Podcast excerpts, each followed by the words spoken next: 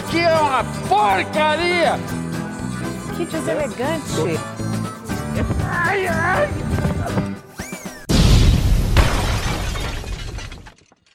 Desculpe! Olá pessoal, chegamos em mais um episódio do Um Dedo de Café e Gritaria. Eu espero que vocês estejam bem, estejam se cuidando e antes que o Twitter caia mais uma vez, como caiu ontem, e nós não tenhamos onde reclamar que mais um site caiu, vamos começar o nosso episódio. Eu sou Kleber França e convido você agora a puxar uma cadeira, pedir um dedo de café e se preparar porque agora vai começar a gritaria. Se mexe com criança, não! Ressignificando a informação que você trouxe que ela é falsa. Me processa! Para com isso, gay branquela! Hoje iremos conversar sobre as atualizações de um caso muito sério e muito trágico que aconteceu recentemente envolvendo aí a morte de um menininho de 4 anos que supostamente caiu da cama, segundo os dois envolvidos do crime, sendo a própria mãe Monique, que é professora e pedagoga, e o padrasto Jairinho, médico e vereador do Rio de Janeiro, sendo aí né, um cidadão de bem, fechado com Bolsonaro e envolvido com milícia. Sim, falaremos sobre o caso Henri Borel. É claro que a morte desse menino não teve acidente nenhum. Henri foi agredido até a morte no dia 8 de março. Foram encontradas 23 lesões no garoto, sendo morte por hemorragia interna e laceração hepática causada por uma ação contundente. E o que, que seria isso? Simples, né? Tudo menos um acidente sendo até possível fazer uma analogia a uma queda do quarto andar de um prédio. E isso foi resultado de quatro horas de tortura. Henri levou chutes ou socos na região do fígado, provocando uma ruptura aí dos vasos sanguíneos, causando uma hemorragia interna. E mentir para encobertar um namorado, que inclusive já teve outros casos de agressão a criança, dizendo que foi tudo um acidente por ter caído de uma cama. Cara, é o cúmulo da cara de pau e psicopatia, né? E especialistas que acompanham o caso e que tiveram acesso ao laudo do garoto acreditam que por conta da cor das marcas no corpo da criança, Henri morreu no fim da noite, sendo antes das 23 horas, e que o corpo ficou ao menos 5 horas no apartamento antes de Monique e Jairinho o levarem ao hospital por volta das 4 horas da manhã. O casal foi preso temporariamente por 30 dias no Rio de Janeiro por suspeita de homicídio duplamente qualificado, com tortura e sem defesa da vítima, por atrapalhar investigações e ameaçar testemunhas. Monique caiu no choro na primeira noite na prisão. Jair então, vixe, passou mal, teve aí uma crise de nervoso e foi parar no UPA. E coitados, né? Daí uma cloroquina e uma tijolada que passa. E é claro que o casal vai demonstrar problemas. Eles eram acostumados com tudo do bom e do melhor, com mordomia e vida fácil. E de uma hora para outra agora tem como chover um cano, como privada um buraco e dormir com um monte de bandido. Claro que tiveram problemas, né? Tiveram muitos problemas. E olha que nem foi para tanto, né? Porque ambos são suspeitos de terem se acomodados em celas especiais com privilégio e tudo, né? Digamos assim. Por enquanto, os dois serão isolados dos outros presos por 14 dias devido à pandemia. Agora, uma opinião bem pessoal. É, a frieza da mãe do Henri me lembrou muito a do pai da Isabela Nardoni, e ambos os crimes foram cometidos no mês de março, com tamanha frieza e sem mostrar nenhum ressentimento. Infelizmente, esse crime é muito rotineiro, ainda mais quando se trata de crianças negras, né? Todo dia morre uma injustamente, seja por espancamento, violência sexual, tráfico de pessoas e balas perdidas. E em 10 anos, o Brasil teve ao menos 2 mil mortes registradas vindas de agressão contra crianças de até 4 anos de idade, sendo 80% realizadas dentro de casa pelos seus próprios pais e responsáveis. Nessa pandemia, isso tudo só se intensificou ainda mais, né? Visto que o isolamento social expõe a criança a riscos e conflitos que ocorrem dentro de casa, sem ao menos poder compartilhar os casos ocorridos, né? a lugares antes frequentados, como a escola, por exemplo. E agressões que resultam em morte raramente são o primeiro episódio de violência. Por isso, é sim necessário atentar-se aos sinais físicos, emocionais e cognitivos da criança. É preciso ouvir e levar muito a sério o que os menores dizem sobre não gostar de tal tio, é, ou não gostar de frequentar determinado lugar. Lembrando que qualquer problema ou suspeita deve ser denunciado à polícia, ou Ministério Público ou autoridades competentes. Denúncias também podem ser feitas de forma anônima pelo Disque 100.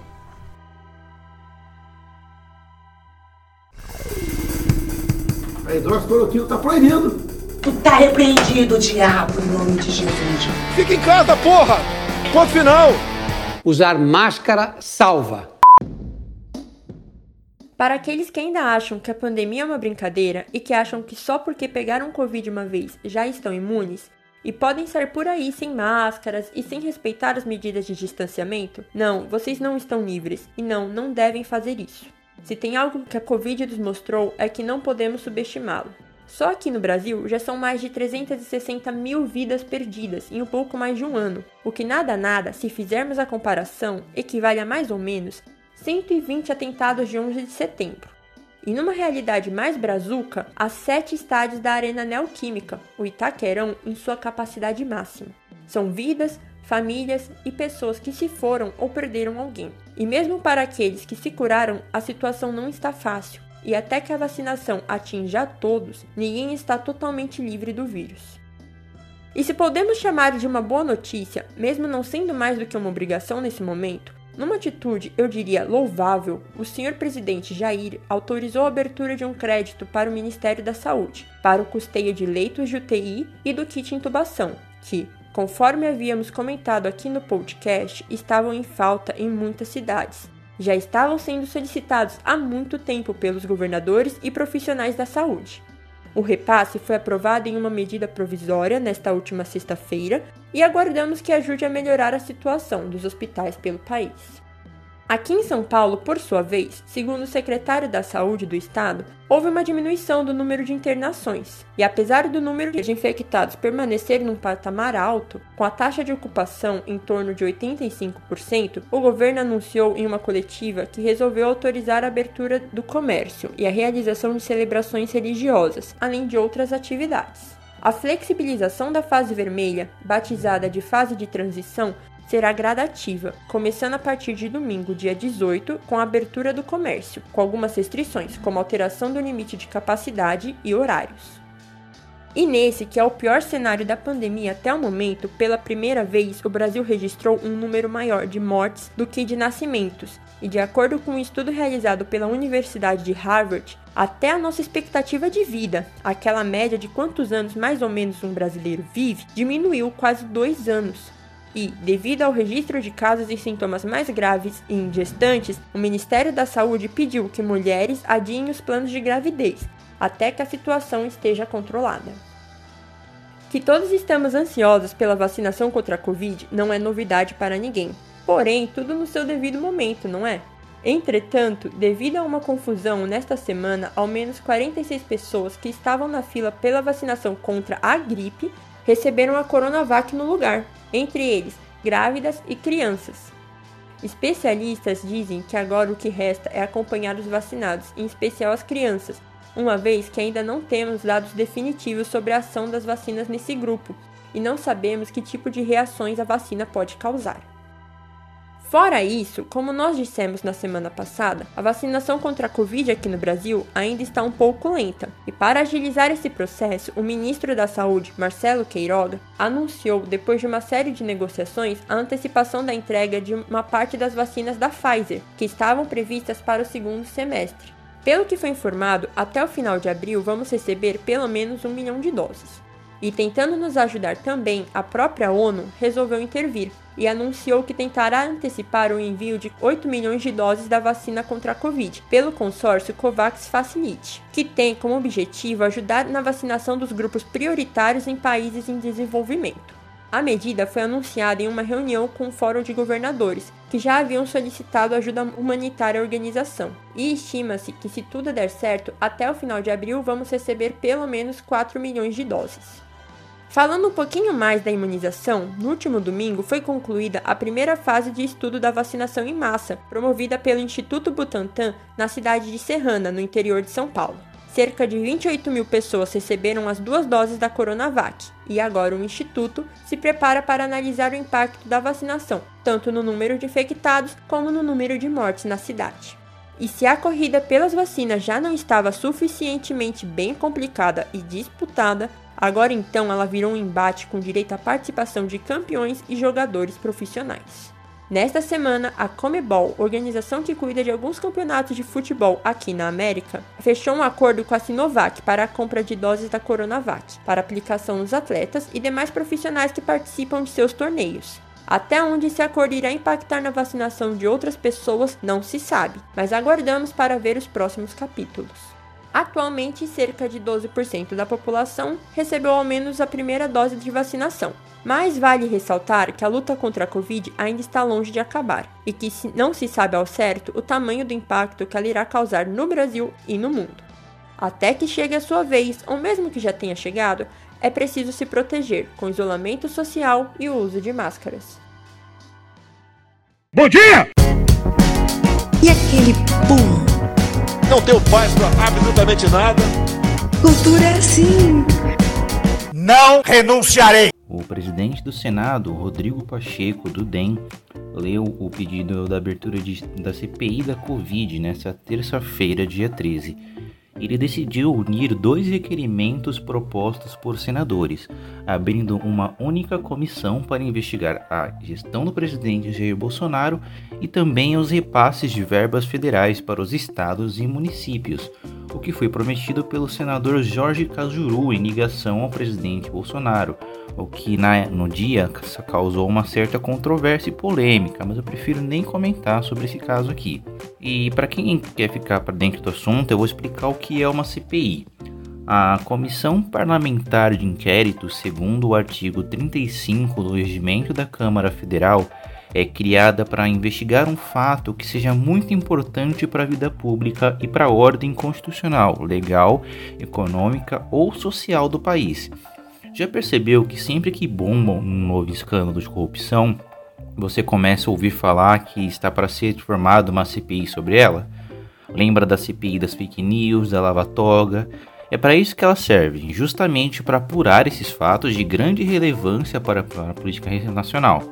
E enquanto ativa, essa CPI ela pode convocar pessoas para depor, pedir acesso a informações e análise de documentos e no fim, a comissão elabora um relatório final, no qual parlamentares podem recomendar mudanças na legislação e gerar punições que podem ser desde cassações de mandatos até prisões. Quem irá avaliar as recomendações e quem decide como prosseguir são os órgãos que, que recebem o documento, como o Ministério Público, por exemplo. Beleza. No requerimento inicial da comissão, que era da autoria do senador Randolph Rodrigues, do Rede, a CPI falava em apurar as ações e omissões do governo federal no enfrentamento da pandemia do Covid-19 no Brasil, e em especial no agravamento da crise sanitária lá no Amazonas, com a ausência de oxigênio para os pacientes internados, o que aconteceu lá nos primeiros meses de 2021. Entretanto, o governo federal se sentiu pessoalmente perseguido e começou a pedir bravamente uma investigação mais abrangente dessa CPI. Então, o Rodrigo Pacheco decidiu que ela poderá tratar também sobre eventuais irregularidades em estados e municípios. O que é complicado, porque uma CPI que investiga tudo acaba não investigando nada. Pesquisem aí o que deu na CPI das fake news. Por fim, rolou a primeira sessão da comissão com a leitura dela pelo presidente do Senado, que é o que marca oficialmente a instalação da CPI. E, consequentemente, depois de instalada, a CPI tem o prazo de 90 dias para concluir as investigações. Esse prazo ainda pode ficar maior, então vamos ficar atentos ao que pode vir aí. E se tiver novidades, eu trago aqui para vocês. Nessa quarta-feira, dia 14, o Supremo Tribunal Federal decidiu por nove votos a dois manter a decisão de levar ao plenário os recursos envolvendo a anulação das condenações do ex-presidente Luiz Inácio Lula da Silva. As condenações foram anuladas em março pelo ministro Edson Fachin, que acolheu a tese da defesa do ex-presidente de que não era de competência da 13ª Vara Federal de Curitiba conduzir processos do Lula envolvendo o Tríplice do Guarujá, o sítio de Atibaia e o Instituto Lula. O argumento foi de que não havia ligação com a corrupção na Petrobras, investigado pela Operação Lava Jato. Após decisão monocrática, no entanto, Faquinha, no caso então, votou a favor de manter a análise pelo colegiado e foi acompanhado pelos ministros Nunes Marques, Alexandre de Moraes, Luiz Roberto Barroso, Rosa Weber, Dias Toffoli, Carmen Lúcia, Gilmar Mendes e Luiz Fux.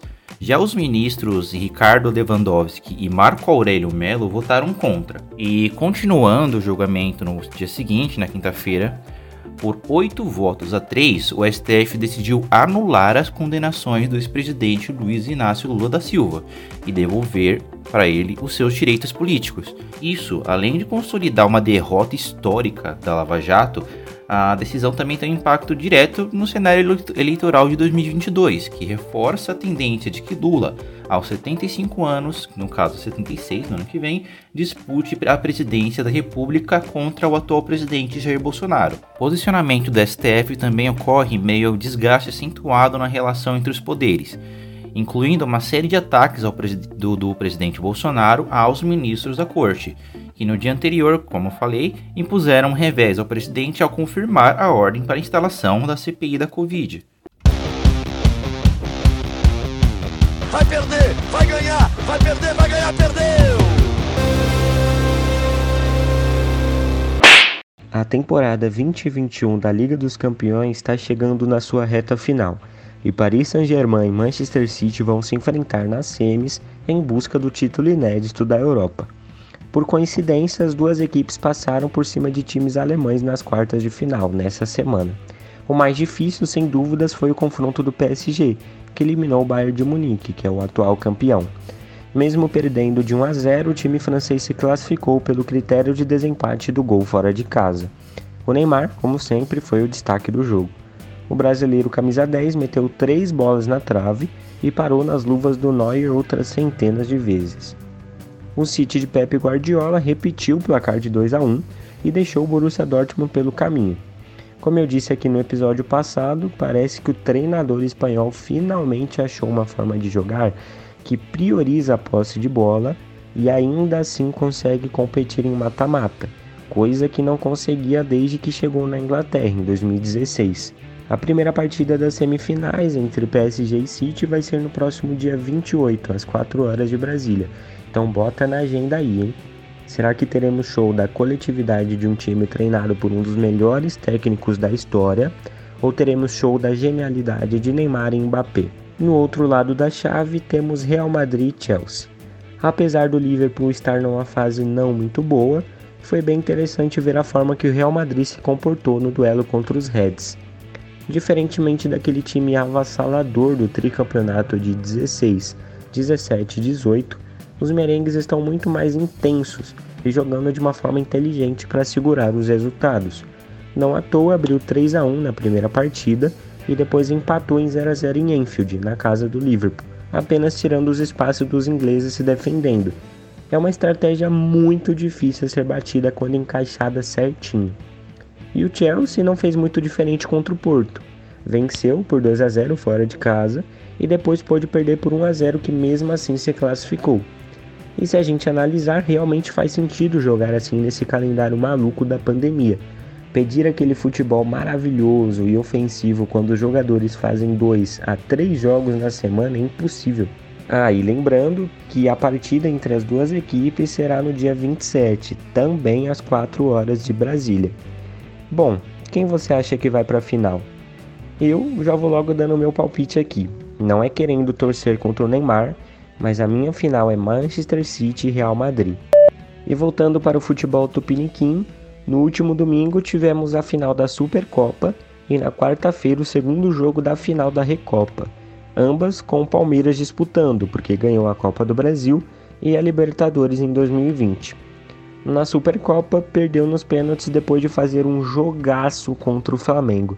A temporada começou agora, mas vai entrar no top 5 melhores jogos do ano com certeza. Na Recopa também perdeu nos pênaltis, dessa vez para o Defensa e Justiça, entregando uma vantagem de 2 a 1 que criou no primeiro confronto. Alguns torcedores do Palmeiras reclamaram de polêmicas na arbitragem que realmente aconteceram, mas nada justifica a derrota do Verdão para um clube que tem muito, mas muito menos poderio de elenco, né? Convenhamos. Ainda mais quando se saiu na frente por 2 a 1 no primeiro jogo. E mais um giro esportivo se encerra. E mais uma vez eu pondero aqui num dedo de café e gritaria. Fique em casa se puder. Pablo também? Também. Mas ele é um homem.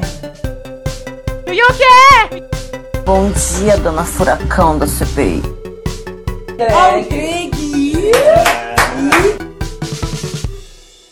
E essa semana, a Netflix divulgou um teaser da quarta temporada de Elite, divulgando sua data de estreia. É isso aí, pessoal. As aulas estão retornando em Las Encinas, no dia 18 de junho. No teaser, onde os personagens esbanjam estilo com um fundo preto, podemos ver os estudantes habituais e mais alguns novos integrantes do elenco.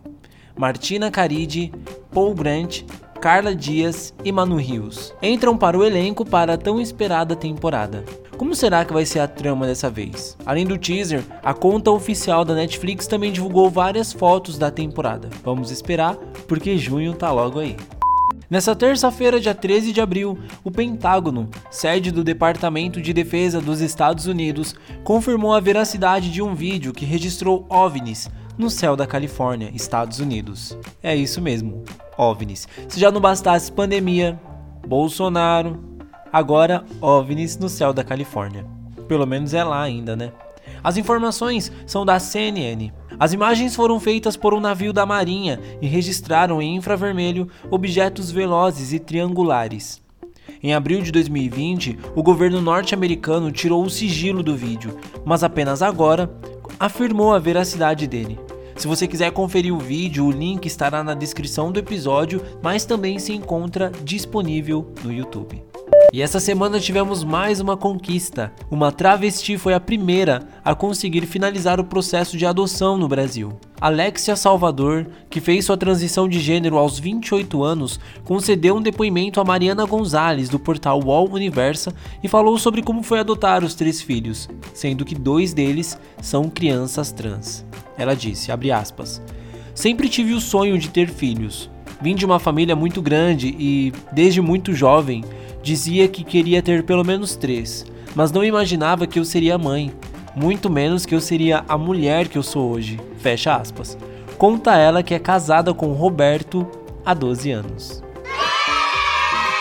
E foram divulgados os resultados da primeira fase de testes em humanos de uma vacina contra o HIV. A pesquisa está sendo comandada pelo Instituto de Pesquisa Scripps, na Califórnia, em conjunto com a IAVI, organização de pesquisa científica sem fins lucrativos.